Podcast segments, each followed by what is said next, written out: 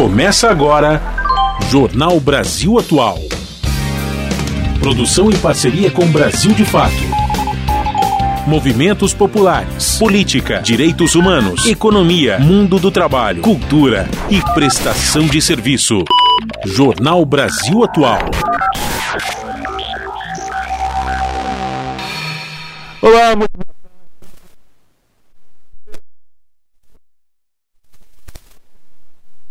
sou Rafael Garcia, junto com a Larissa Borer, apresentando mais uma edição do Jornal Brasil Atual.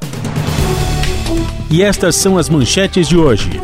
Procuradoria-Geral da República denuncia o homem que gastou 59 mil reais para levar a Brasília participantes das invasões de 8 de janeiro. Ele é o primeiro denunciado por financiar os atos golpistas. Subprocurador Paulo Gonê tomará posse na segunda-feira no cargo de Procurador-Geral da República. O anúncio foi feito pela procuradora interina Eliseta Ramos, em sessão do Supremo Tribunal Federal.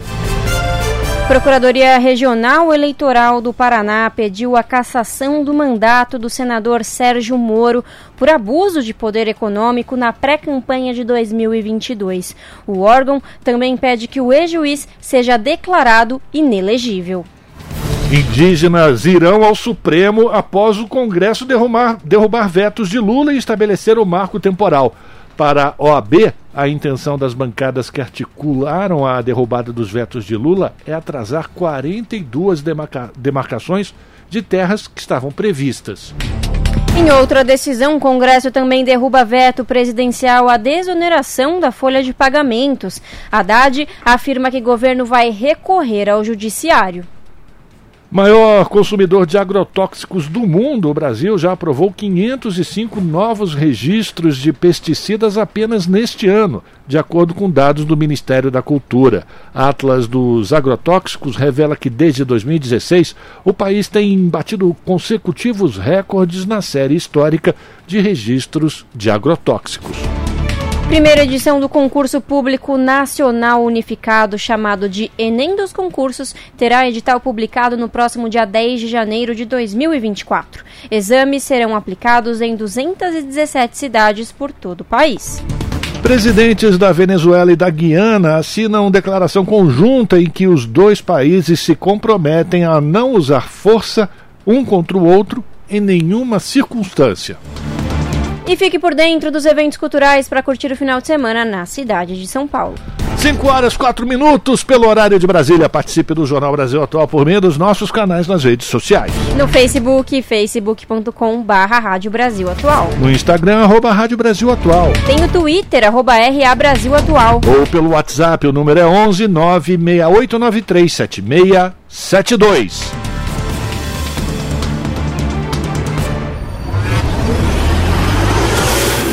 Jornal Brasil Atual, uma parceria com Brasil de Fato. Na Rádio Brasil Atual, tempo e temperatura. A tarde desta sexta-feira aqui na capital paulista é de tempo firme e ensolarado. Os termômetros marcam 30 graus neste momento.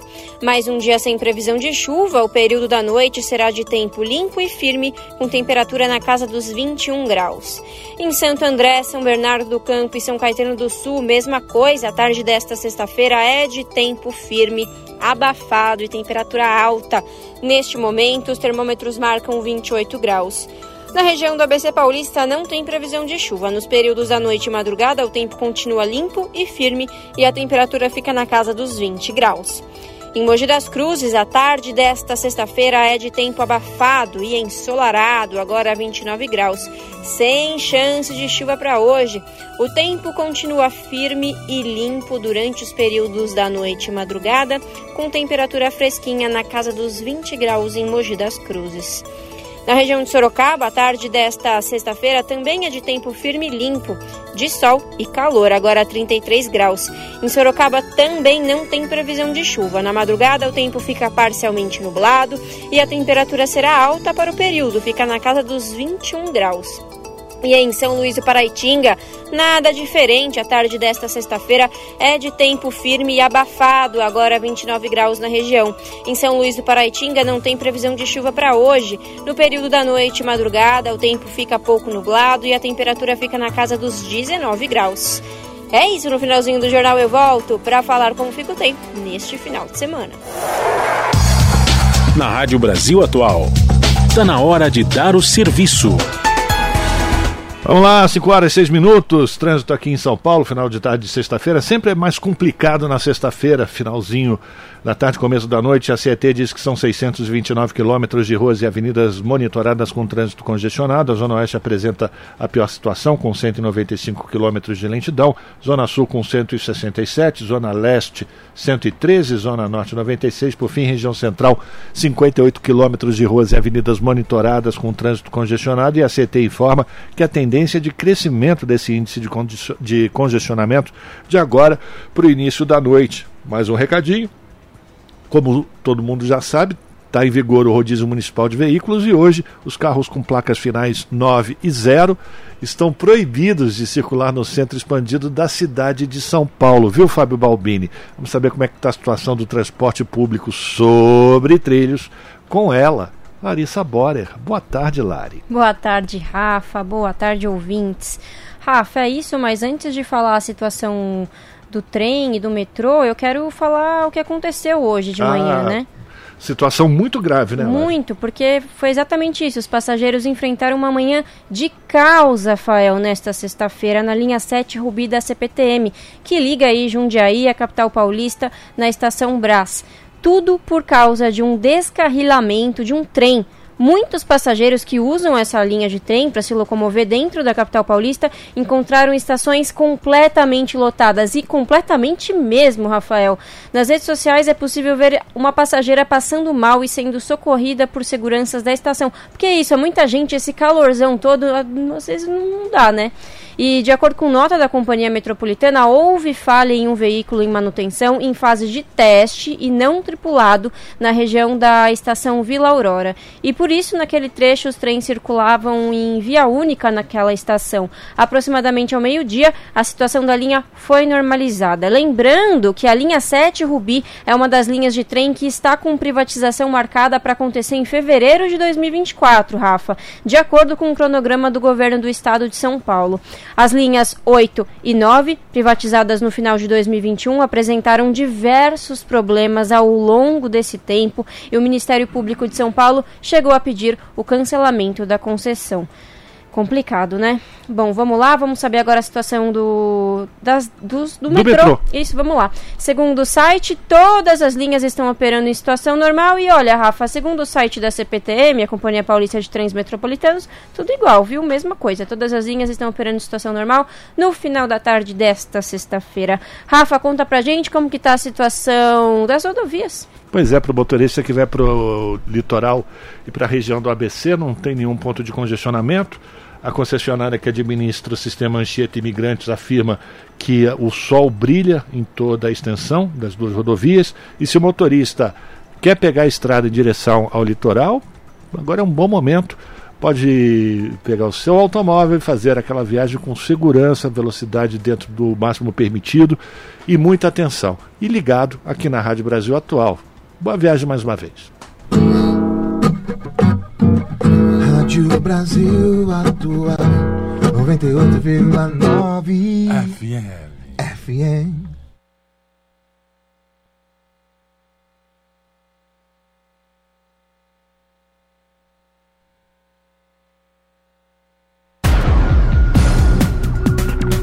Jornal Brasil Atual.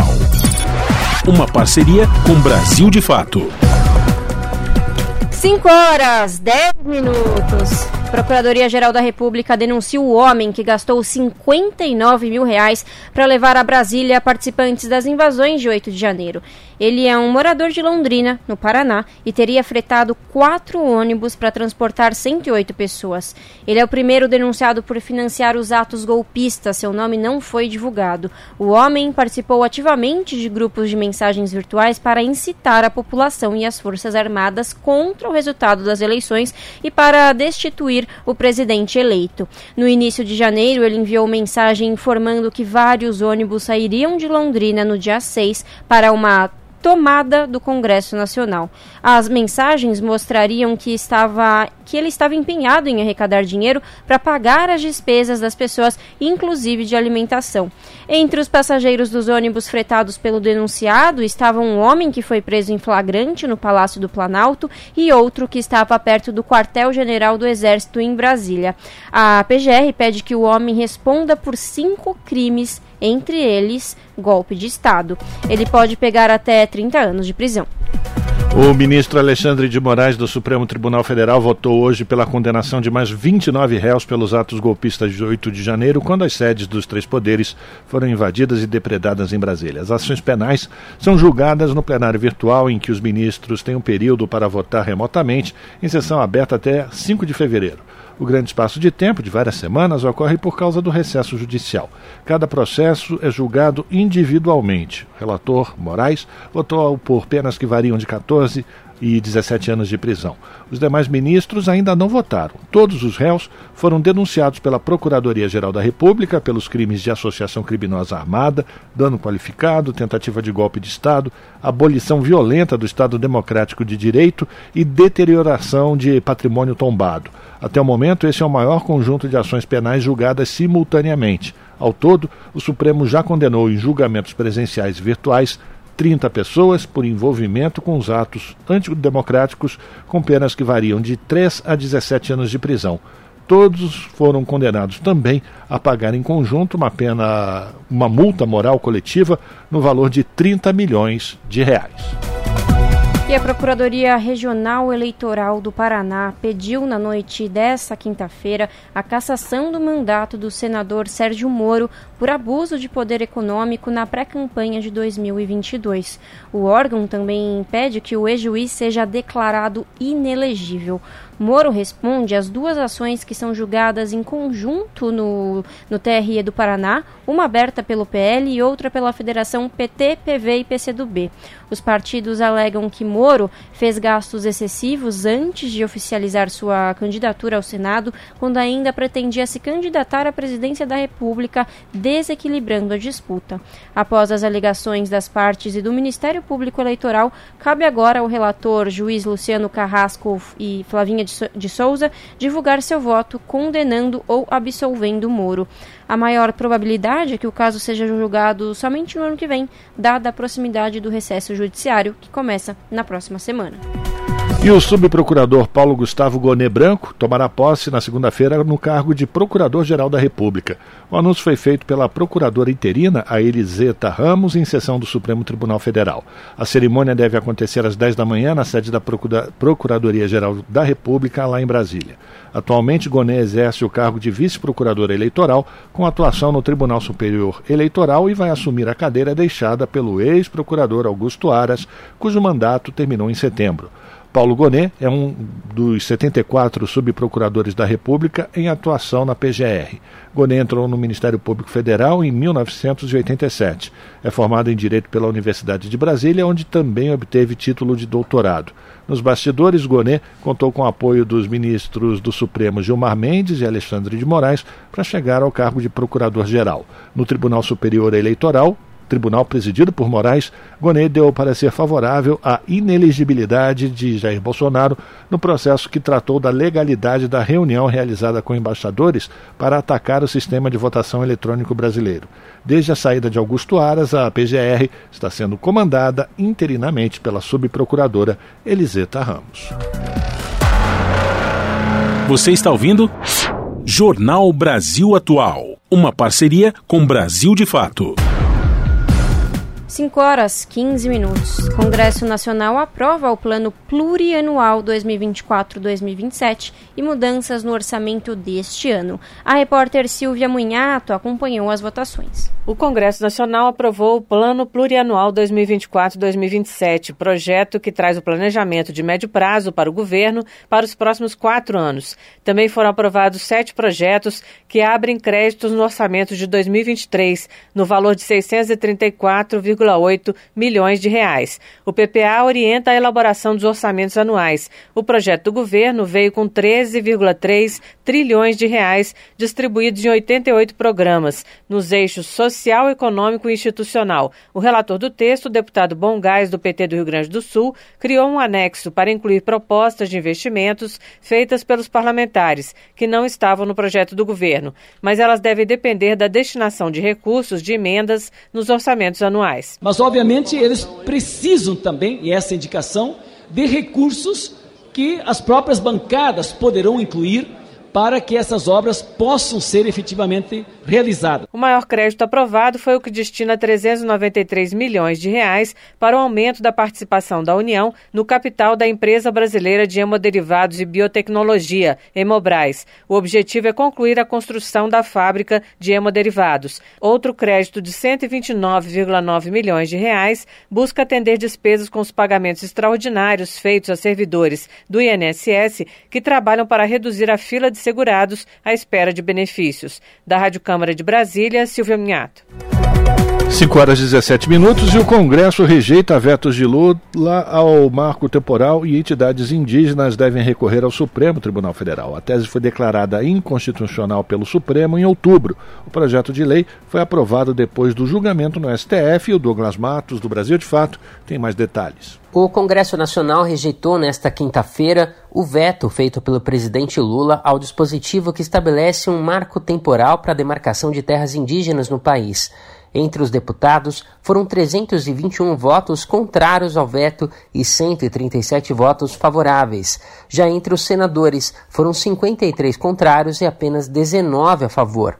Agora, os trechos que tinham sido vetados serão incorporados à Lei 14.701-23, que estabelece o marco temporal no país. Diante da derrubada dos vetos, há uma expectativa de que as entidades que representam movimentos indígenas entrem com uma ADI, uma ação direta de inconstitucionalidade no STF, o Supremo Tribunal Federal, já nos próximos dias contra a legislação. A deputada federal Célia Chacriabá e outros parlamentares da base do governo destacaram que a tese já foi declarada inconstitucional pela Suprema Corte no final de outubro, Nove dos onze ministros deram razão aos povos indígenas ao reconhecerem que a Constituição não prevê um critério de tempo para validar as demarcações. Os únicos votos favoráveis ao marco temporal foram os dos dois integrantes da corte indicados pelo ex-presidente Jair Bolsonaro, Nunes Marques e André Mendonça. No final de setembro, os parlamentares aprovaram a tese que limita o direito às terras somente aos indígenas que estavam ocupando o território requisitado na data em que foi implementada a Constituição Federal, ou seja, no dia 5 de outubro de 1988. Em 20 de outubro deste ano, Lula sancionou o projeto com um total de 34 vetos. Os congressistas, no entanto, mantiveram alguns trechos da legislação, como a parte que dava ao governo federal a possibilidade de tomar uma terra indígena para destiná-la a fins de interesse público e reforma agrária. Outro ponto foi o não contato com indígenas isolados. Antes, os congressistas tinham decidido que o Estado pode fazer esse tipo de contato. O governo Lula, no entanto, argumentou que a Constituição não indica para essa possibilidade. Agora, o argumento foi aceito pelos parlamentares. Os deputados e senadores em sessão conjunta também respeitaram o veto do presidente Lula à possibilidade de plantação de alimentos transgênicos em áreas de conservação ambiental. A tese do marco temporal em si, que não teve acordo entre os congressistas, deve ser votada em separado. O veto à indenização para proprietários de terras consideradas indígenas no processo de demarcação de territórios também foi mantido. De São Paulo, da Rádio Brasil de Fato, com informações de Brasília e reportagem de Carolina Oliveira. Locução: Douglas Matos. E debatedores defendem na Câmara dos Deputados a criação de universidade indígena. A repórter Maria Neves acompanhou o debate. Em um dia marcado por manifestações contra o chamado Marco Temporal para Demarcação de Terras Indígenas no Congresso Nacional, representantes dos povos debateram na Câmara a criação de uma universidade própria. A secretária de Educação Continuada, Diversidade e Inclusão do Ministério da Educação, Rosilene Cruz de Araújo Tuxá, relatou que o ministro da Educação, Camilo Santana, já anunciou a criação da universidade indígena. Segundo Rosilene Tuchar, um grupo de trabalho irá apresentar em 60 dias uma proposta sobre a nova instituição, que passará por consulta pública junto às comunidades indígenas. A representante do MEC ressaltou a importância da participação dos povos na elaboração do projeto. É importante que o movimento indígena, que os professores indígenas participem desse processo de construção. Precisa ser um processo de construção coletiva porque somos nós, povos indígenas, que deveremos dizer que universidade nós queremos, qual é a nossa necessidade, qual é o nosso desafio com essa universidade. O coordenador do Fórum Nacional da Educação Escolar Indígena, Gersen Baniwa, defendeu que na sociedade complexa atual, a educação escolar é fundamental para o futuro indígena. Temos desafios gigantescos, complexos demais, para apenas contar com as nossas tradições. As nossas tradições são extremamente importantes, são a nossa base de existência, de identidade, de valor, de compreender o mundo. Isso é a nossa base. Agora, para enfrentar um mundo complexo como o de hoje, globalizado, capitalizado, né, em termos de capitalismo, neoliberalismo, esse mundo complexo da política, de um modo geral, é necessário também uma boa compreensão deste mundo do ponto de vista político, cultural, intelectual, científico, técnico, tecnológico. E isso é a educação escolar que nos oferece. De acordo com a diretora de promoção ao desenvolvimento sustentável da Fundação Nacional dos Povos Indígenas, a FUNAI, Lúcia Alberta Andrade, o Brasil conta com aproximadamente 60 mil estudantes indígenas na universidade. No entanto, a representante da FUNAI ressaltou que essas instituições não estão preparadas para receber indígenas, porque o racismo é muito forte. Nós precisamos sim avançar na discussão da universidade indígena. Não é porque nós queremos uma universidade para nos separarmos, nos apartarmos dos outros povos que não são indígenas. Nós queremos sim fortalecer os conhecimentos indígenas e as universidades, como elas são desenhadas, organizadas hoje, elas não vão respeitar os nossos conhecimentos da forma como deveria. Lúcia Andrade defendeu ainda outras medidas para assegurar a melhoria da educação indígena, entre elas a aprovação de um projeto em análise na Câmara que torna perene o programa Bolsa Permanência. Como o nome indica, essa bolsa é paga a estudantes indígenas como forma de garantir que não abandonem os estudos. A audiência pública foi realizada pela Comissão da Amazônia e dos Povos originários e tradicionais, a pedido da presidente do colegiado, deputada Célia Chacriabá, do PSOL Mineiro. Da Rádio Câmara de Brasília, Maria Neves. Você está ouvindo? Jornal Brasil Atual, uma parceria com Brasil de Fato. 5 horas 24 minutos. Maior consumidor de agrotóxicos do mundo, o Brasil já aprovou 505 novos registros de pesticidas apenas neste ano, de acordo com dados do Ministério da Agricultura e Pecuária. Entre 2019 e 2022 foram liberados 2.181 novos registros, uma média de 545 ao ano, e a expectativa é que esse número cresça ainda mais com a recente aprovação do projeto de lei dos agrotóxicos pelo Senado e, se esse projeto de lei for sancionado pelo presidente Lula. Entre outras alterações, o projeto prevê a criação do risco aceitável para substâncias que atualmente têm registro proibido por terem impactos relacionados ao desenvolvimento de câncer, alterações hormonais, problemas reprodutivos e danos genéticos. A publicação Atlas dos Agrotóxicos revela que, desde 2016, o Brasil tem batido consecutivos recordes na série histórica de registro de agrotóxicos que teve início no ano 2000. Em 2022, foram 652 agrotóxicos liberados, sendo 43 princípios ativos inéditos.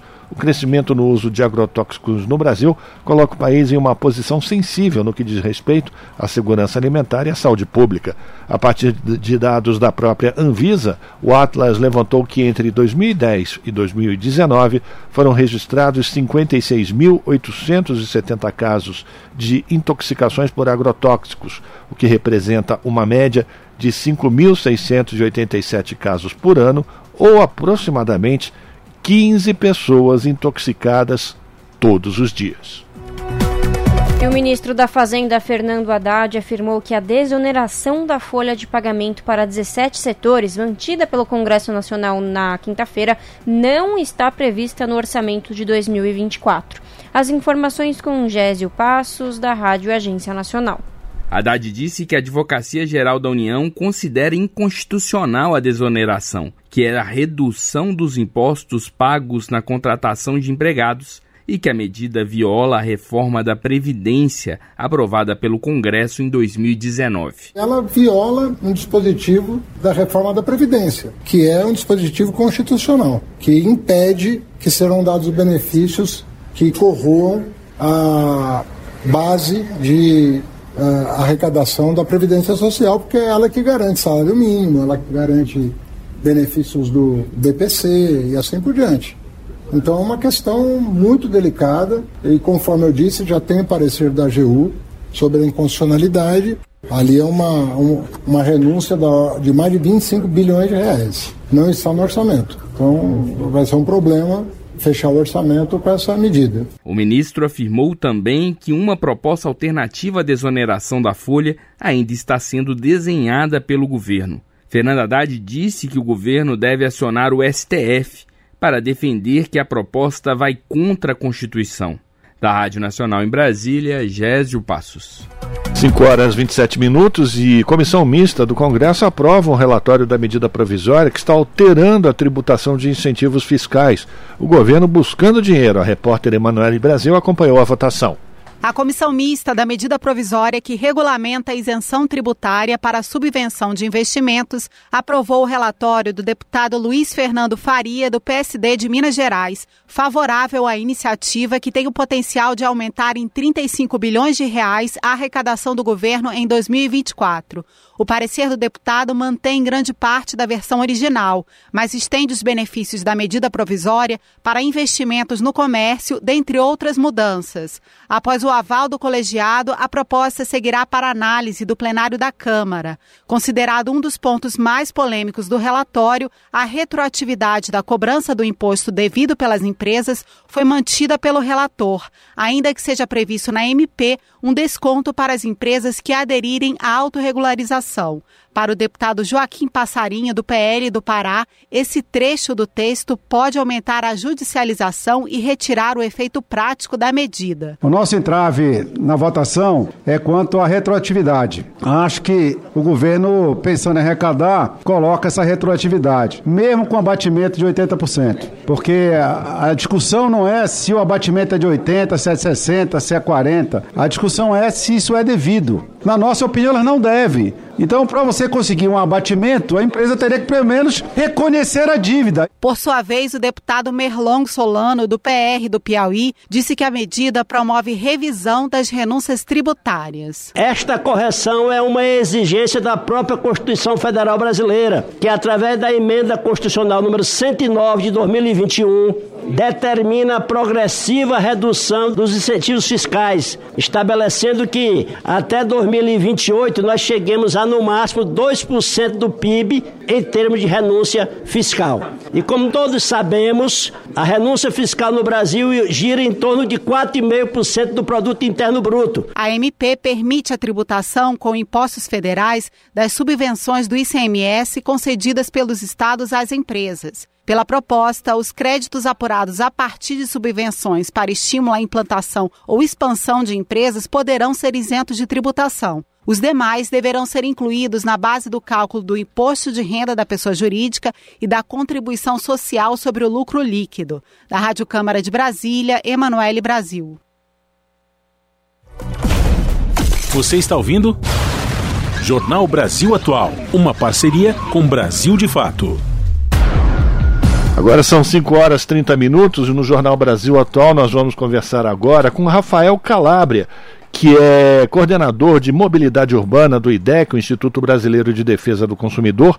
Isso porque no próximo domingo começa a vigorar aqui em São Paulo a tarifa zero para o ônibus aqui na cidade de São Paulo. E para a gente entender como é que isso vai funcionar e os impactos que isso pode trazer para a mobilidade urbana, a gente vai conversar com o meu xará Rafael. Boa tarde, Rafael. Bem-vindo aqui ao Jornal Brasil Atual. Tudo bem?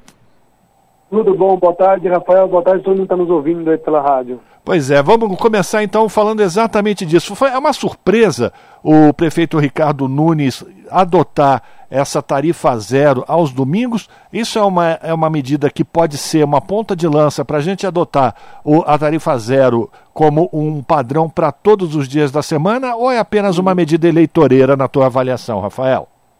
Olha, é um pouco surpreendente, sim, principalmente porque tem sido uma gestão que tenha, tem, entre as pautas aí da cidade, a mobilidade tem sido um pouco abandonada, né? A gestão cortou vale transporte, cortou a gratuidade do idoso, depois na justiça a gente ajudou a recuperar, né? reduzir linha, reduzir faixa de ônibus, ciclovia.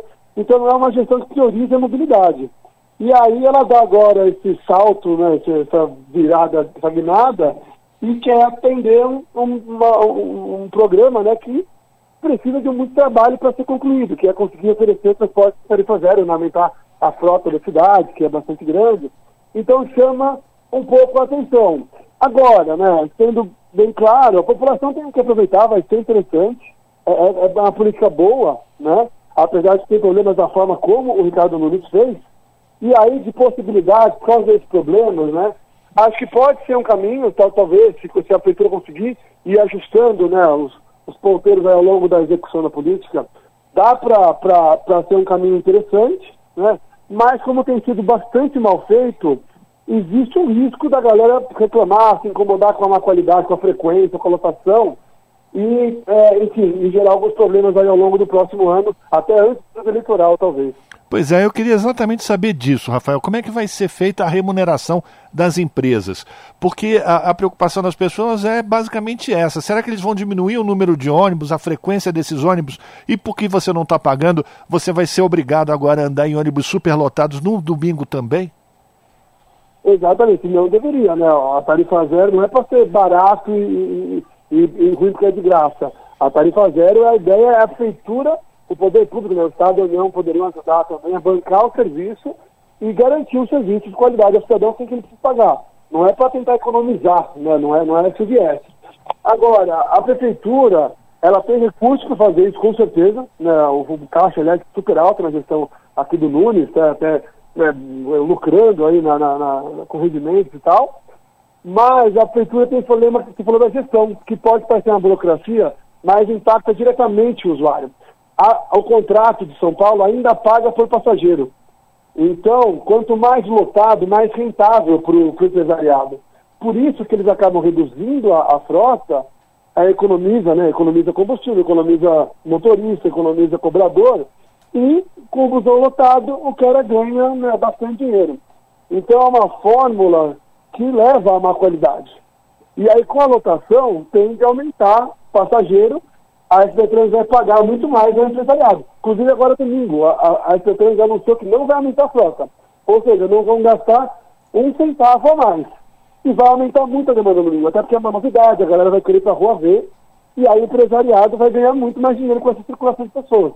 Então é uma fórmula ruim, que vai deixar caro. E a prefeitura precisa arrumar essa fórmula para depois ir né, aumentando a frota, conseguindo adequar o serviço e garantir um serviço com tarifa zero, mas de qualidade também para a população de São Paulo.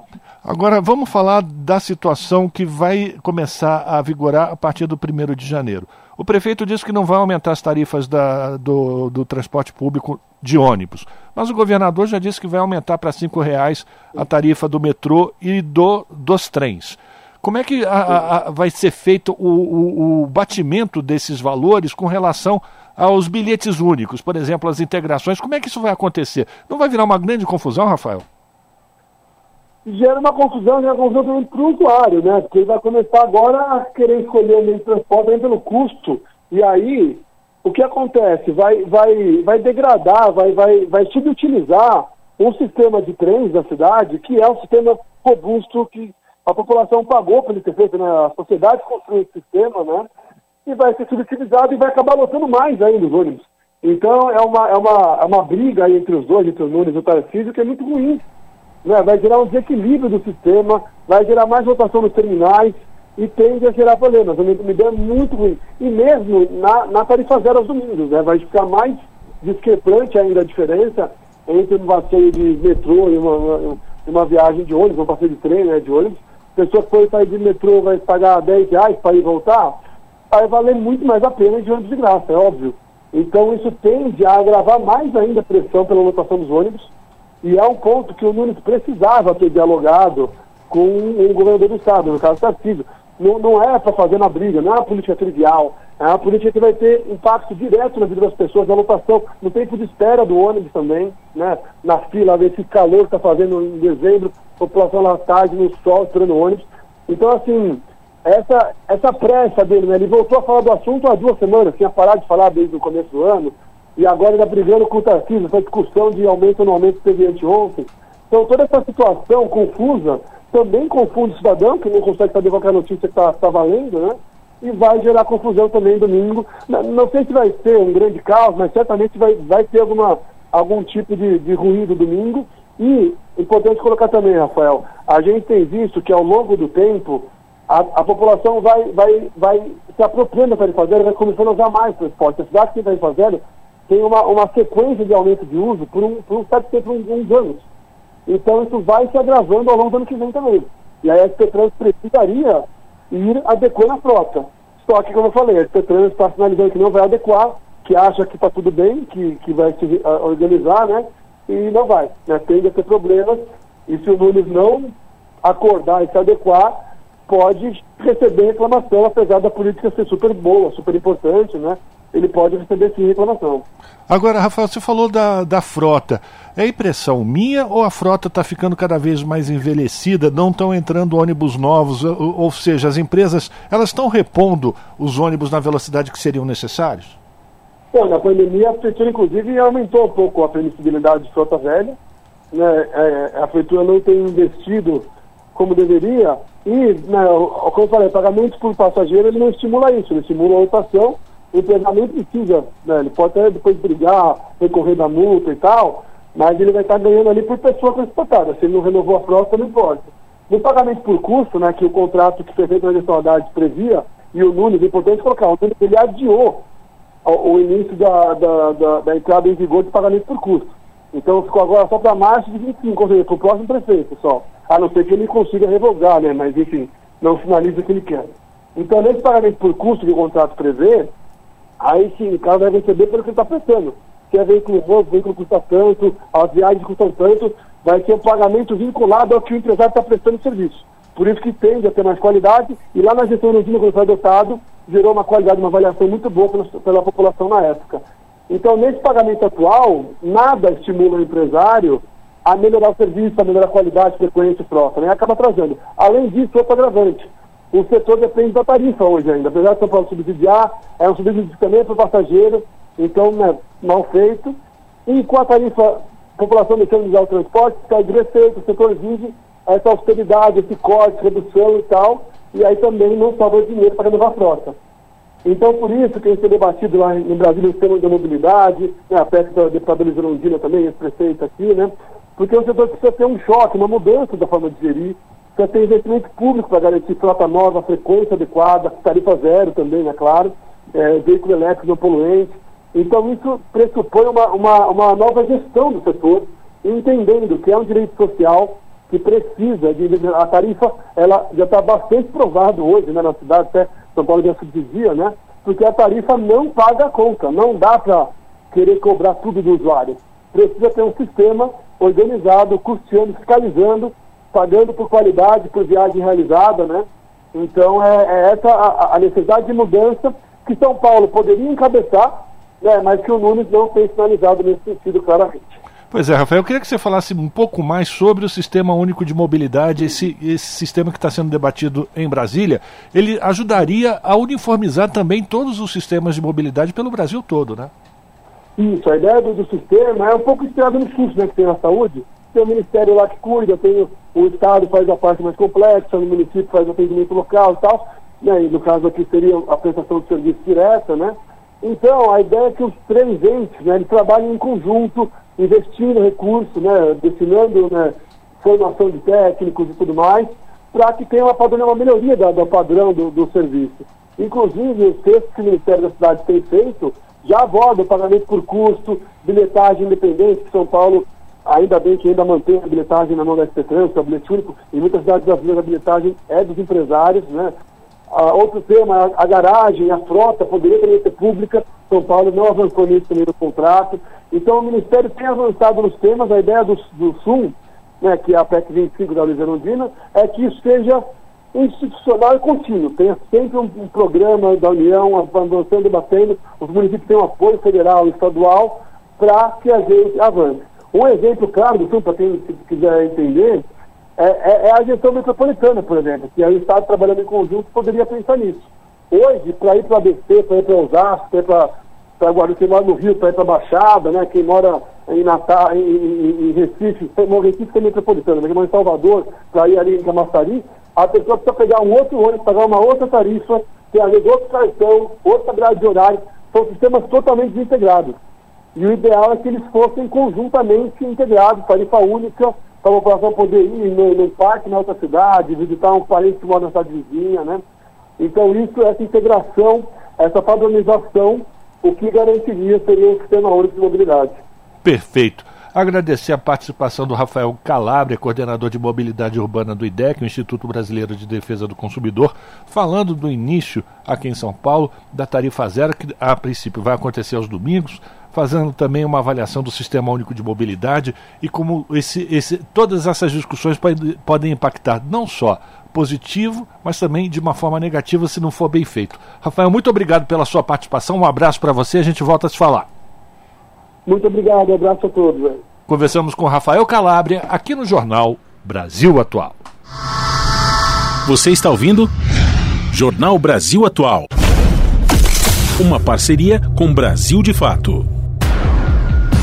5 horas mais 42 minutos.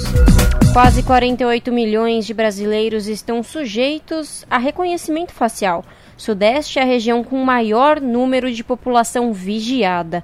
As informações com Tatiana Alves, da Rádio Agência Nacional. Cerca de 47 milhões de brasileiros estão potencialmente sob vigilância de câmeras de reconhecimento facial na segurança pública. Os números são do Panóptico, projeto do CSEC, Centro de Estudos de Segurança e Cidadania, da Universidade Cândido Mendes, no Rio de Janeiro que monitora a implementação dessas novas tecnologias. A pesquisa usa dados obtidos por meio da Lei de Acesso à Informação dos diários oficiais, informações da imprensa e redes sociais.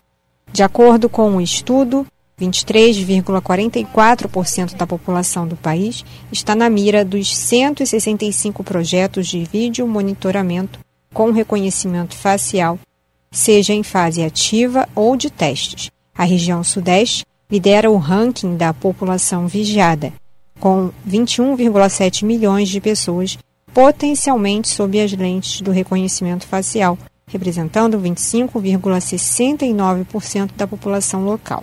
Em segundo lugar, o Nordeste apresenta uma população potencialmente vigiada de 14,1 milhões de pessoas, correspondendo a 25,86% da população. O Centro-Oeste tem o terceiro maior percentual, com 24,38% de seus habitantes expostos ao reconhecimento facial e concentra 42,42% dos projetos do país. O levantamento mostrou ainda que o estado da Bahia fez o maior investimento na ferramenta, 728 milhões de reais. Já Goiás concentra o maior número de projetos ativos, são 64. Isso devido ao fato de que a política está sendo executada pelos municípios. A coordenadora de pesquisa do projeto, Talita Lima, diz que a tecnologia é cara e avalia que é necessário fazer uma análise minuciosa, além de pesar prós e contras antes de aplicá-la. No ambiente urbano, em que há falta de precisão, é, imagens que não são de alta qualidade, a tendência é que esses erros se extrapolem ainda mais. A gente já tem estudos, assim, desde 2018, que embasam, né, que as tecnologias de reconhecimento facial são enviesadas e, portanto, vulnerabilizam pessoas negras, mulheres negras em especial, pessoas não binárias também. Então, por isso, a gente precisa refletir quais são os riscos quando a gente usa essa tecnologia e quem fica de fora desse tipo de política pública. Talita recorda um caso onde houve um erro na identificação de pessoas negras. Em janeiro de 2019, uma mulher foi encaminhada à delegacia no Rio de Janeiro ao ser confundida com uma pessoa já presa. Da Rádio Nacional no Rio de Janeiro, Tatiana Alves. 5 horas 46 minutos e na quinta reportagem da série, em comemoração aos 75 anos da Declaração Universal dos Direitos Humanos, a repórter Eliane Gonçalves fala hoje sobre conceitos que podem ficar confusos sobre quem se beneficia mais ou menos com os direitos consagrados na Carta das Nações Unidas. Vamos ouvir. Se você já foi criança, deve ter ouvido aquela canção do Chico Buarque, um clássico da música brasileira, em que os saltimbancos, um cachorro, uma gata, uma galinha e um burro, falam sobre o que eles entendem por cidade. Bom, se não ouviu, eu já adianto. Cada um tem uma ideia muito diferente. Como diz a letra da canção, uma coisa de louco. Com o conceito de direitos humanos também é um pouco assim.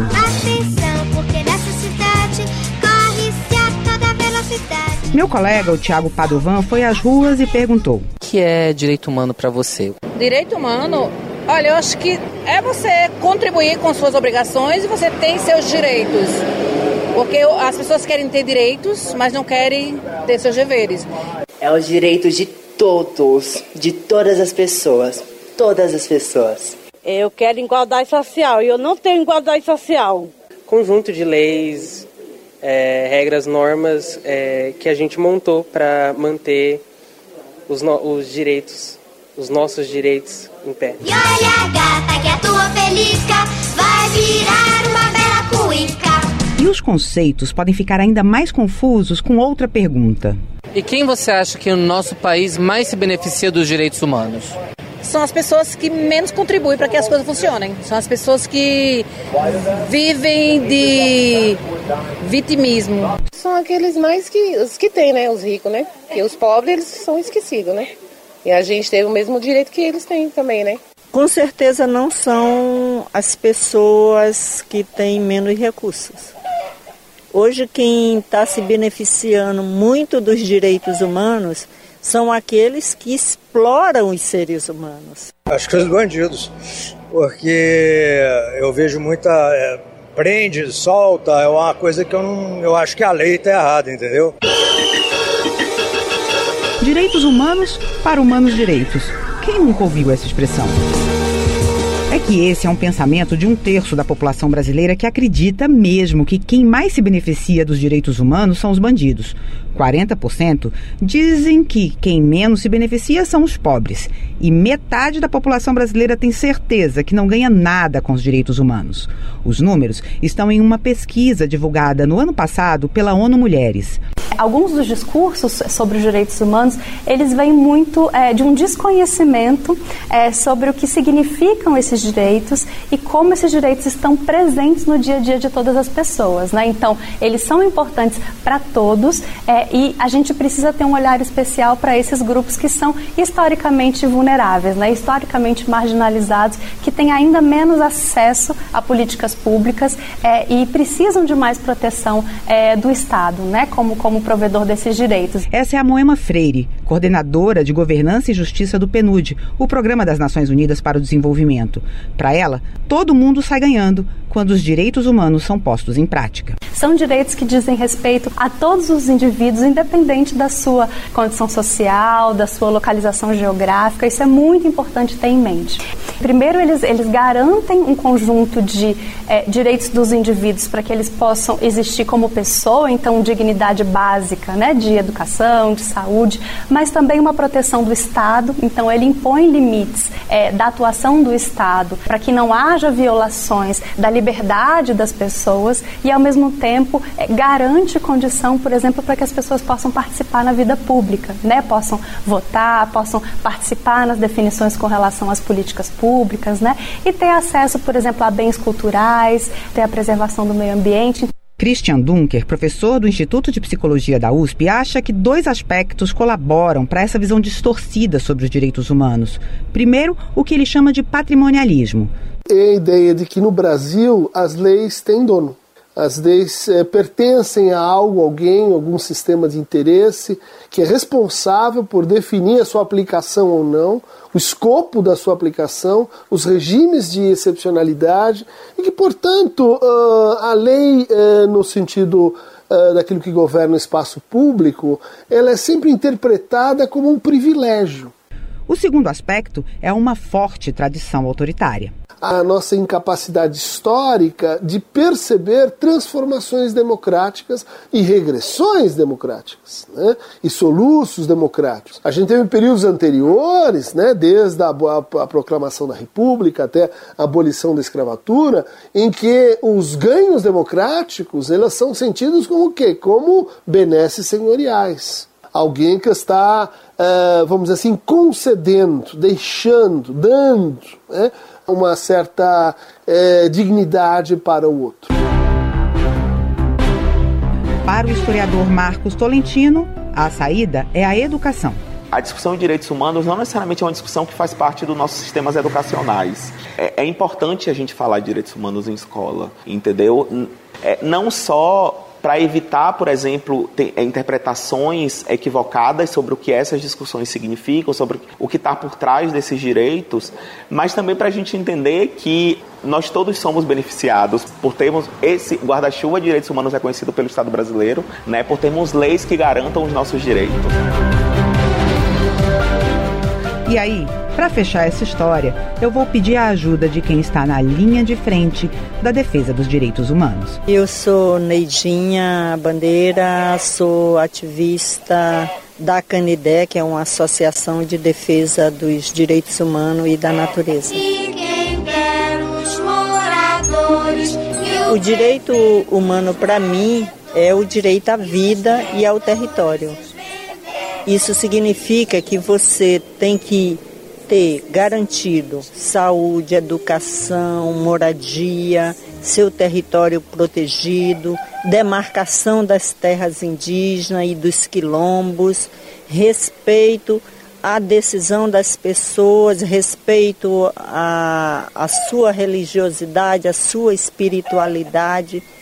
Direitos humanos é tu garantir às pessoas todos os aspectos da sua vida. Isso é, para mim, é tudo. Mas não, mas não, o sonho é meu, eu sonho que. Com a produção e colaboração de Tiago Padovan, sonoplastia de José Maria Pardal, edição de Beatriz Arcoverde, aqui é Eliane Gonçalves, para a Rádio Agência Nacional.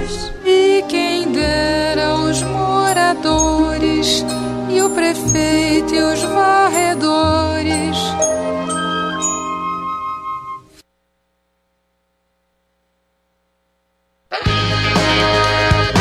o melhor do circuito alternativo, agora na nossa agenda cultural. Sextou e sextou daquele jeito, com esse calorzão que não dá para ficar em casa, né? Então, bora de dicas culturais para curtir o final de semana com a família, com os amigos, com as crianças. Você já foi à Bahia, nega, não? Nesta sexta-feira, às 8 da noite, tem show de Luciana Souza e Trio Corrente no Sesc 24 de maio, apresentando o novo álbum Cometa. Cometa é o álbum que marca a parceria entre Luciana Souza e o Trio Corrente, que rendeu a cantora a capa da mais recente edição da revista Downbeat, considerada a bíblia do jazz. E foi também indicado a três categorias do Grammy. Radicada nos Estados Unidos, Luciana veio ao Brasil gravar com Fábio Torres, Paulo Paulelli e Edu Ribeiro temas autorais e releituras de clássicos de Ari Barroso, Tom Jobim e Dorival Caymmi com a irresistível estética do samba jazz. Nenhuma terra tem. Você já foi à Bahia, nega, não? É nesta sexta-feira, às 8 da noite, no Sesc 24 de maio, show de Luciana Souza e Trio Corrente. Ingressos a partir de 15 reais. Vendas apenas na bilheteria. Rua 24 de maio, número 109, República, São Paulo. E nesta sexta-feira, fazendo parte do Carnatal, tem a partir das 10 horas da noite show da Orquestra Voadora no Espaço Cultural Manivela. Intitulado Elétrica, o show da Orquestra Voadora chega pela primeira vez em São Paulo.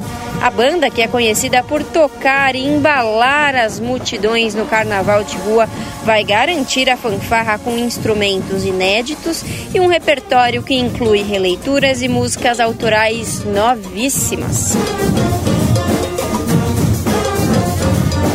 É hoje já aquecendo o pessoal para a folia de fevereiro, a partir das 22 horas, no Espaço Cultural Manivela, que será tomado pela música contagiante com o espetáculo da Orquestra Voadora.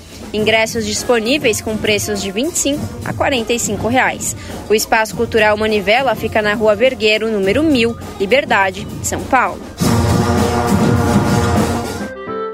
Neste sábado tem espetáculo infantil de circo, teatro Histórias de Papelão, da Trupe Baião de Dois, com apresentação única às 5 da tarde na convivência do Sesc Santo Amaro, com entrada gratuita.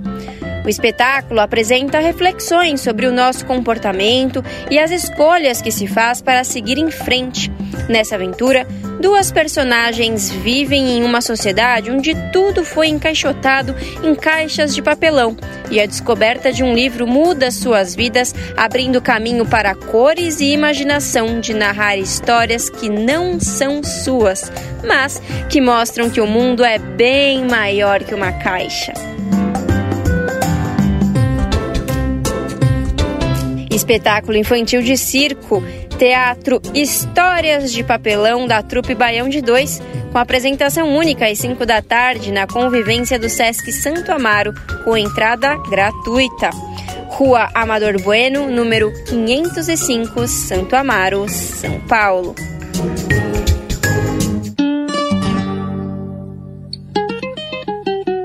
Neste final de semana, sábado e domingo, será possível conferir gratuitamente no Instituto Moreira Salles a exposição Pequenas Áfricas, o rio que o samba inventou, que reconstitui a cena cultural carioca e a criação do samba urbano a partir das comunidades afrodescendentes no início do século XX. A mostra aborda as complexas redes de trabalho, solidariedade e espiritualidade construídas nesse período, além de suas reverberações no presente, das escolas de samba aos terreiros e quintais.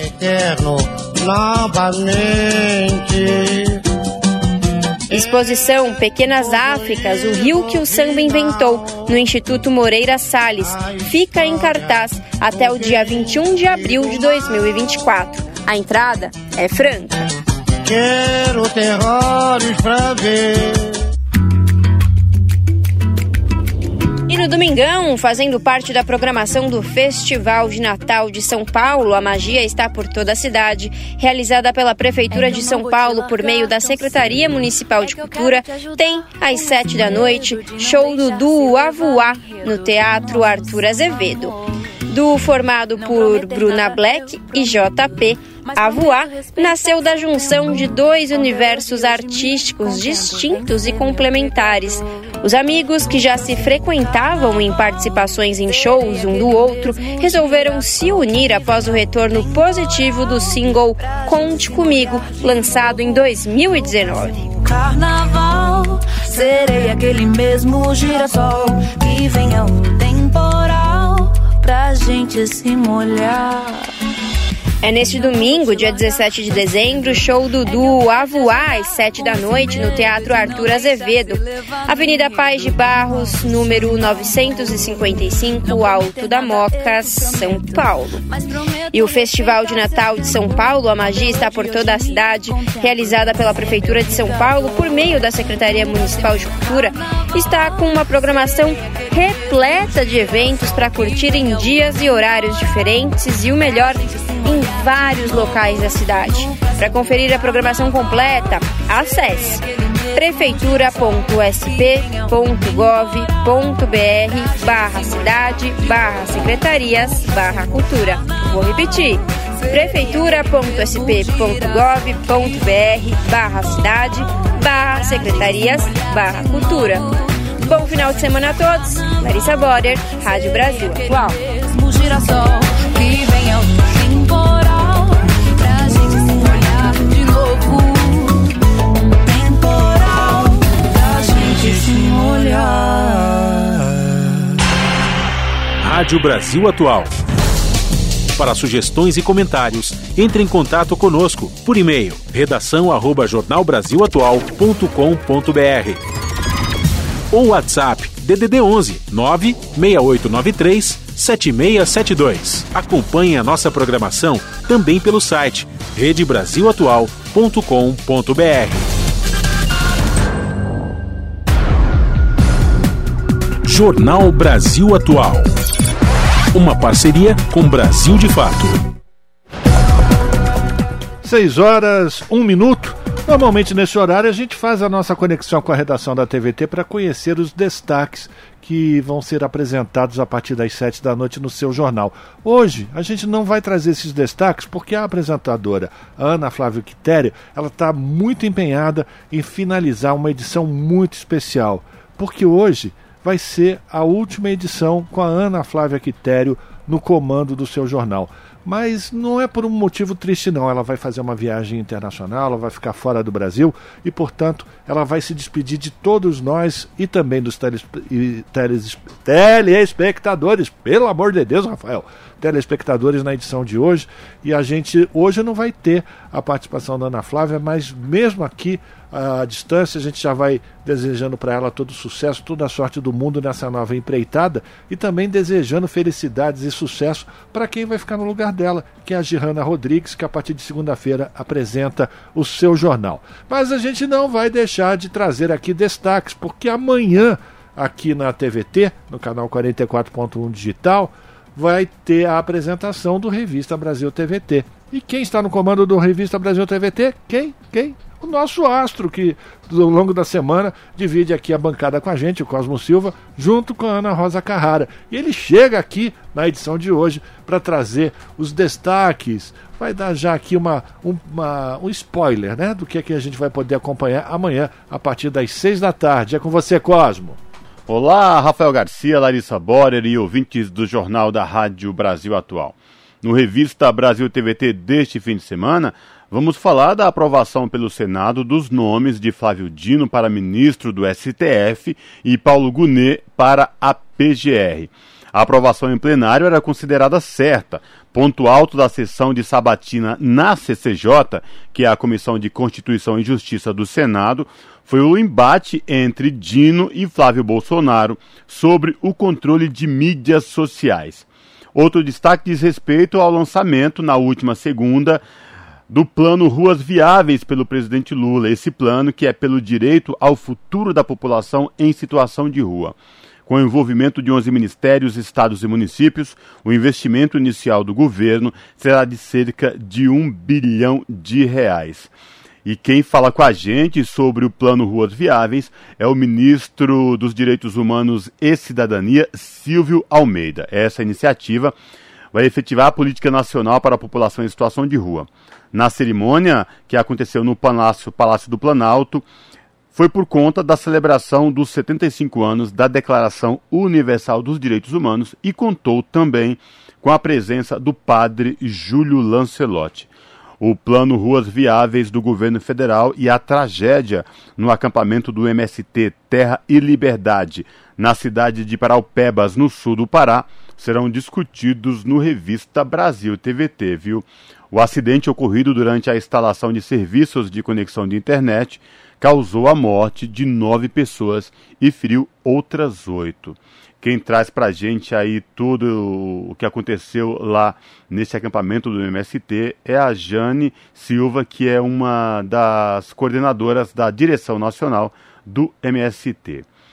E olha só, na Argentina, o governo de Javier Milei anunciou que vai reduzir os subsídios à energia e ao transporte. Em outra medida, também afirmou que a União Federal não vai mais licitar obras públicas.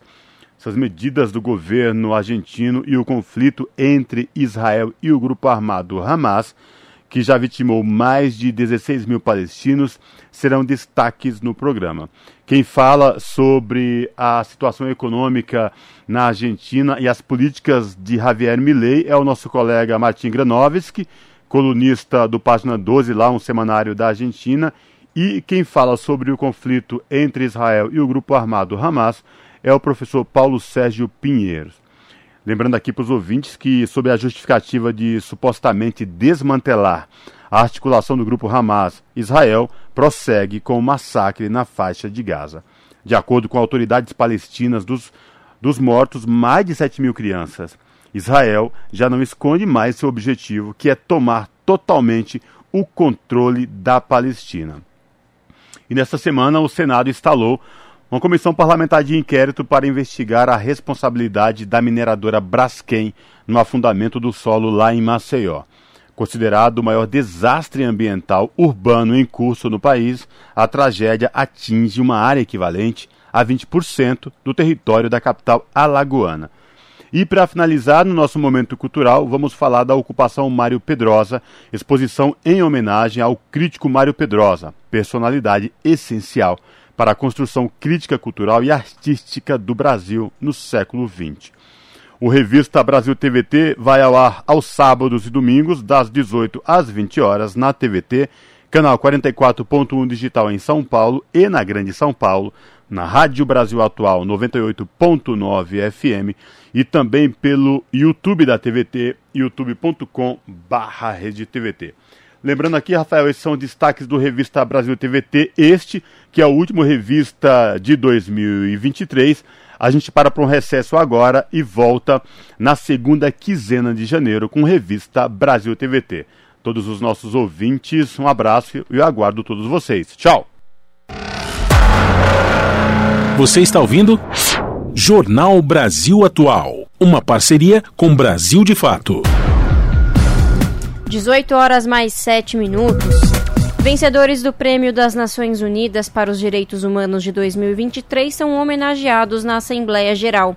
Presidente do órgão, Denis Francis, secretário-geral da ONU, Antônio Guterres, e alto comissário de Direitos Humanos, Volker Turk, discursaram na celebração realizada nesta sexta-feira. Da ONU News em Nova York, a reportagem é de Felipe de Carvalho. Durante 75 anos, a Declaração Universal dos Direitos Humanos tem servido para preencher as sociedades com equidade, liberdades fundamentais e justiça. Nesta sexta-feira, foi realizada na Assembleia Geral da ONU a cerimônia de entrega do Prêmio para os Direitos Humanos de 2023, reconhecendo o trabalho de cinco ativistas, organizações e coalizões da sociedade civil que atuam como emissários da Declaração Universal. Na abertura do evento, o secretário-geral da ONU, Antônio Guterres, disse que a Declaração Universal dos Direitos Humanos é um apelo a agir de acordo com uma verdade fundamental que cada um de nós é um membro igual de uma única família humana. The world must recall that wisdom and it must act on it. Because human rights are under attack around the world. Segundo ele, o mundo precisa recordar essa sabedoria, pois atualmente os direitos humanos estão sob ataque em todo o mundo. Os vencedores deste ano foram o Centro de Direitos Humanos Viasna, sediado na Belarus, Juliane Lucende, da República Democrática do Congo, o Centro de Estudos de Direitos Humanos de Amman, na Jordânia, Júlio Pereira, do Uruguai, e a Coalizão Global de Organizações da Sociedade Civil, Povos Indígenas, Movimentos Sociais e Comunidades Locais que pautaram o direito a um meio ambiente limpo, saudável e sustentável.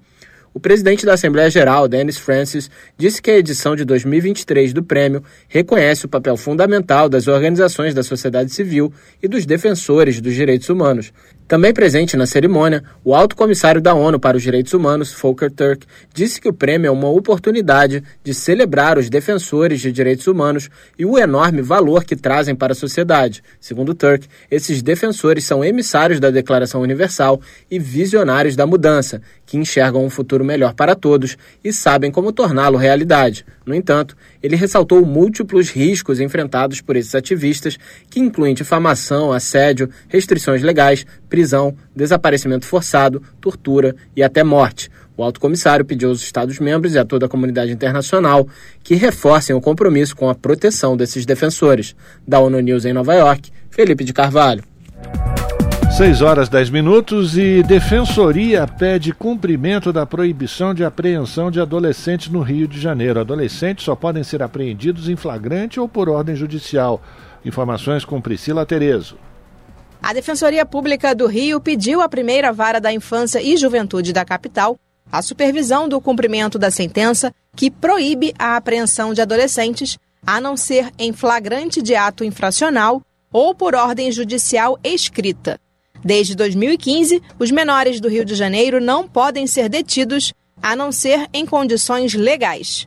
Isso é o que determina um habeas corpus coletivo que se destina a proteger o direito de liberdade de ir e vir dos adolescentes que circulam na capital fluminense, mas que vem sendo descumprido. O defensor público Rodrigo Azambuja, da Coordenadoria da Infância e Juventude, lembra de um show na praia de Copacabana, realizado em agosto, quando houve uma detenção generalizada de meninos. Levavam 500 adolescentes e cinco adolescentes acabavam sendo de fato privados de liberdade por terem cometido algum ato infracional. Nessa época, pedimos já informações para esclarecer né, condições dessa condução em massa de tantos jovens assim à delegacia de polícia e as informações prestadas não foram muito a contento. Diziam que eles estavam envolvidos em situações tumultuárias, brigas, só que nada disso era documentado, né?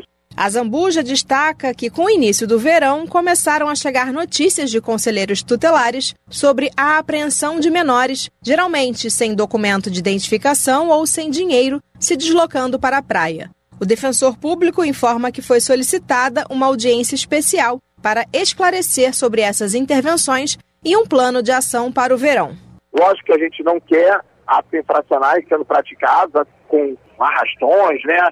Mas também para prevenir esses atos infracionais, a gente não pode impedir que todas as crianças, normalmente crianças negras, né? E a gente coloca isso na petição, né? Uma prática bem racista, assim, no sentido de essas abordagens serem dirigidas para corpos específicos e que não possam se divertir ir para a praia. Não é possível que as pessoas acreditem porque o menino está sem documento ou não tem dinheiro que necessariamente vai praticar algum ato infracional. Segundo o defensor público, uma audiência com autoridades de segurança pública e a Prefeitura do Rio deve acontecer nos próximos dias. Da Rádio Nacional no Rio de Janeiro, Priscila Terezo. 18 horas mais 12 minutos.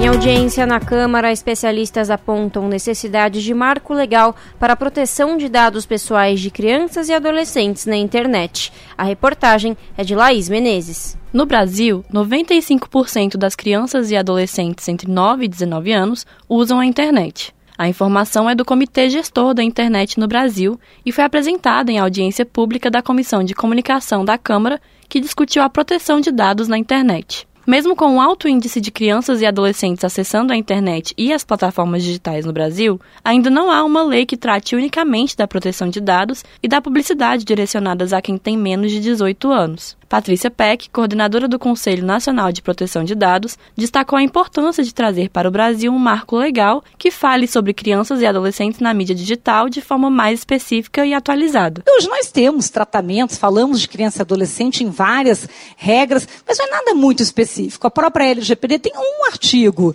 que fala de criança e adolescente. LGPD é a Lei Geral de Proteção de Dados, que desde 2018 regula os tratamentos de dados pessoais na internet. Dos 65 artigos, apenas o 14 fala especificamente sobre o tratamento de dados de crianças e adolescentes. Na audiência, foi citado um projeto em discussão no Senado que trata das regras para proteger crianças e adolescentes em ambientes virtuais. A ONG SaferNet Brasil dispõe de uma central de denúncias anônimas para conteúdos que violem direitos humanos na internet. Segundo o representante da ONG no debate, Guilherme Alves, em 2022, quase 3 mil páginas foram removidas a partir de denúncias feitas à central da SaferNet.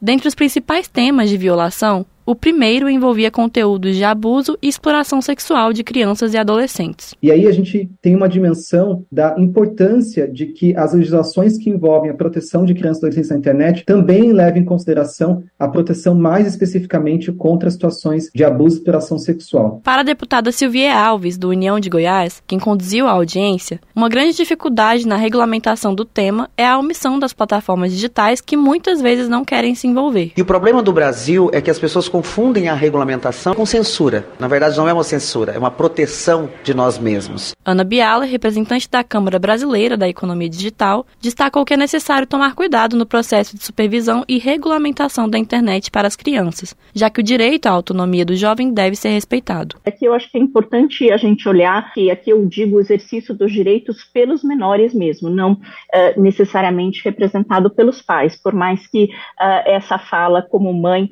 me angustie um pouco, mas a gente precisa realmente entender que uh, os menores, principalmente os adolescentes, eles já têm uma capacidade uh, de uh, interagir e de defender e buscar os seus interesses online. Não digo aqui de uma maneira completamente autônoma. Na audiência, os participantes concordaram sobre a importância de construir uma medida de proteção que envolva a escuta de crianças e adolescentes nos debates sobre o tema. Da Rádio Câmara de Brasília, Laís Menezes. Você está ouvindo Jornal, Jornal Brasil, Brasil, Atual. 6 horas 16 minutos. Decoração de Natal fascina crianças e adultos, mas é preciso cuidado. O ideal é buscar ajuda profissional para garantir mais segurança. E o Antônio Trindade, da EBC, da Rádio Agência Nacional, tem mais detalhes para gente já virou tradição. Em dezembro, a casa do seu Toninho se transforma em um ponto turístico natalino de Taguatinga, cidade a 20 quilômetros de Brasília. A ideia dele era preservar a memória da mãe, mas 22 anos depois, o gosto pela decoração cresceu e hoje centenas de lâmpadas, papais noéis, bolas e guirlandas iluminam de felicidade e encanto quem passa pela frente. A procura é tanta que o seu Toninho decidiu abrir a casa para visitação. Comecei a enfeitar uma, árvorezinha aqui, um negocinho ali, o negócio foi pegando uma proporção grande e hoje, já com 22 anos de existência da Casa do Papai Noel, a gente conseguiu, né, toda essa extensão, né, e trazer alegria para as crianças, para os adultos que vêm visitar, né, para as pessoas deficientes, para as pessoas carentes. Tem gente que sai daqui até chorando, tem, tem crianças que não querem ir embora, quer dormir no quarto do Papai Noel, tem uns que só vai embora depois realmente que desliga a neve. Acender luzes em dezembro é uma prática milenar. Alguns povos da antiguidade já faziam festas com fogueiras para espantar a escuridão da noite mais longa do ano, no chamado solstício de inverno.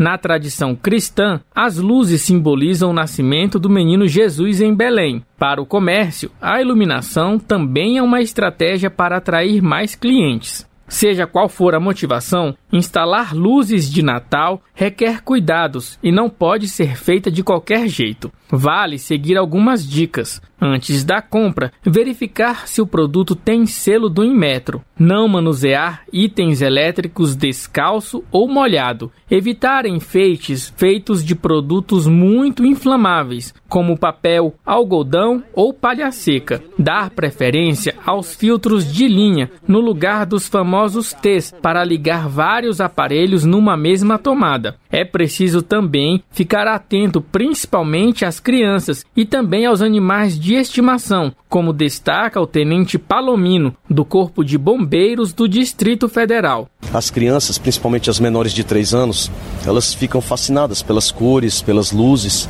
por toda a magia que o Natal representa e podem querer mexer nos equipamentos elétricos que fazem parte da decoração da árvore de Natal e podem ser vítimas de uma descarga elétrica. Muito cuidado com os pets também, que podem, porventura, se interessar e morder no fio e acabar levando uma descarga elétrica. Em caso de dúvidas, o ideal é buscar ajuda profissional para garantir um Natal iluminado com toda a segurança.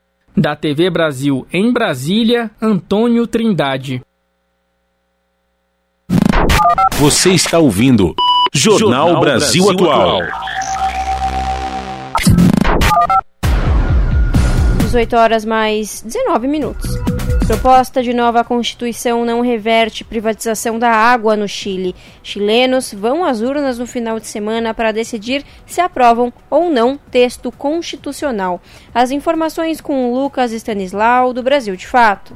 Mais de 15 milhões de eleitores e eleitoras chilenas devem ir às urnas no próximo domingo, dia 17. A população vai decidir se aprova ou não a segunda versão do novo texto constitucional do Chile. A proposta é fruto de um longo processo que começou nas ruas, em 2019, e já teve várias idas e vindas políticas. Entre centenas de artigos presentes na proposta de Carta Magna, um ponto fundamental para o país está em disputa: a privatização da água. Para Francisca Pantia Rodrigues, o novo texto não reverte o atual status do recurso natural. Ao contrário, piora sua condição. Ela é uma histórica militante do Partido Comunista Chileno. Francisca também é representante do movimento camponês Anamuri, a Associação Nacional de Mulheres Rurais e Indígenas. A ativista conversou com o Brasil de Fato em Bogotá, capital da Colômbia. Ela participou da oitava Conferência Internacional da Via Campesina, entre os dias 1 e 8 de dezembro. Ali, Rodrigues discutiu os principais problemas do campesinato chileno, principalmente o acesso à água. Esse bem, de acordo com ela, é considerado no país uma mercadoria como qualquer outra. Herança da ditadura e do projeto econômico neoliberal, diversos serviços básicos no Chile são parcial ou totalmente privatizados. Essa foi uma das principais características que fizeram com que milhões de pessoas fossem às ruas em outubro de 2019. O movimento ficou conhecido como estalido social ou explosão social em tradução livre. A onda de manifestações levou a um clima político insustentável para o então presidente Sebastião Pinheira, e uma Assembleia Constituinte foi convocada. Parlamentares foram eleitos pelo voto direto, formando uma convenção constitucional majoritariamente progressista.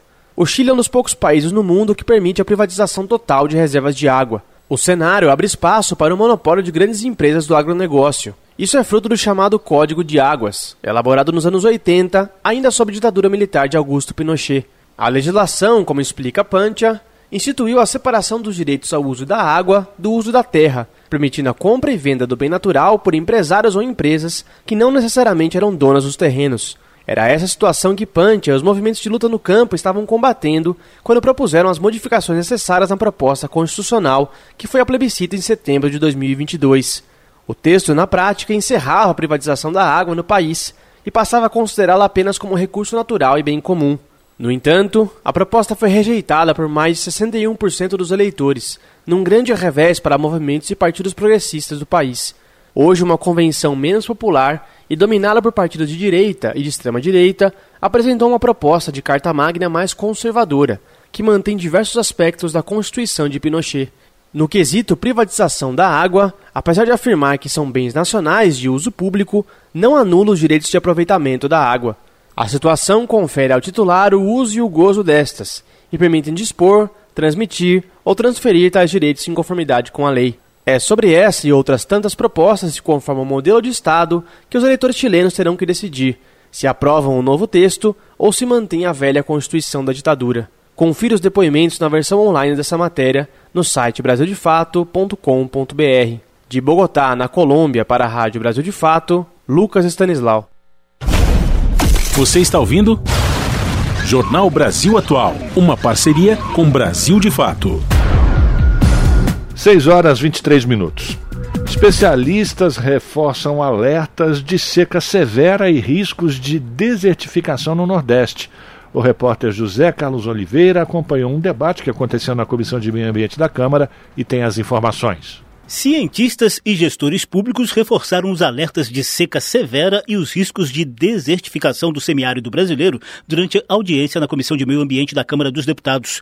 A região Nordeste, que já havia enfrentado o mais longo período de seca da história entre 2012 e 2018, sofre agora com a combinação dos efeitos do fenômeno El Ninho e das mudanças climáticas. Dezembro registra 359 municípios em situação de emergência, a maioria em Pernambuco, Piauí e Bahia Bahia. Mais de 5 milhões de pessoas estão em áreas de seca extrema ou severa, segundo o CEMADEM, Centro Nacional de Monitoramento e Alertas de Desastres Naturais. O consórcio Nordeste, que integra ações dos nove estados, vê risco de colapso em alguns reservatórios de água, como Jucazinho, em Pernambuco, e São José do Jacuípe, na Bahia, que hoje tem índice de apenas 10% de armazenamento.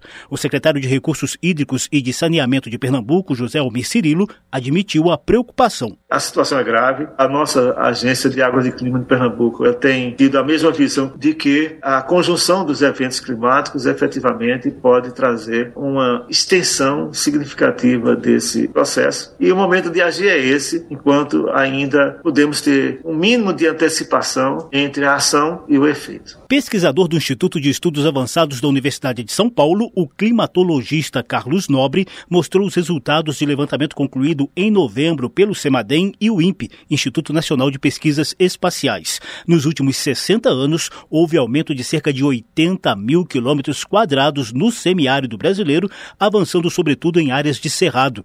Em cenário de manutenção de elevadas emissões de gases do efeito estufa, Nobre aponta risco de que 30% do semiárido se tornem semidesertos, com apenas 300 a 400 milímetros de chuva por ano, mais concentrada e intensa. A desertificação é um fenômeno físico, geológico. Você tem um solo muito degradado e aí você tem uma chuva muito intensa, ela causa uma mega erosão, perde-se o solo por mais de um metro e aí você atinge um solo profundo uma enorme quantidade de alumínio. Esse solo não permite a vegetação recrescer. Então é muito preocupante com as mudanças climáticas. Essa dinâmica de desertificação vai aumentar muito. Carlos Nobre disse que a solução para a região passa por incentivos a modelos agrícolas que valorizem as características da caatinga, considerada a savana estépica mais biodiversa do mundo.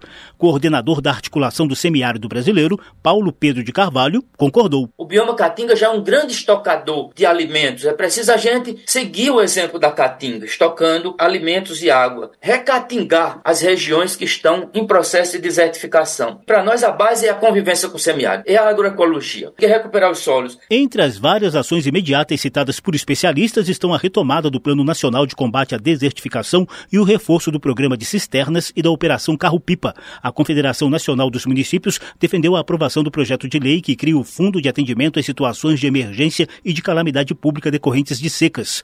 Organizador do debate, o deputado Fernando Mineiro, do PT do Rio Grande do Norte, cobrou reforço orçamentário e ações integradas dos órgãos públicos. Nós precisamos dar continuidade a essa discussão, buscando integrar monitoramento com ações concretas e com planejamento dos entes federados para enfrentar aquilo que a ciência nos indica. Diante da dinâmica dos padrões atmosféricos, o CEMADEM recomenda o acompanhamento periódico do monitoramento e dos alertas que o órgão disponibiliza para o público em geral em seu site.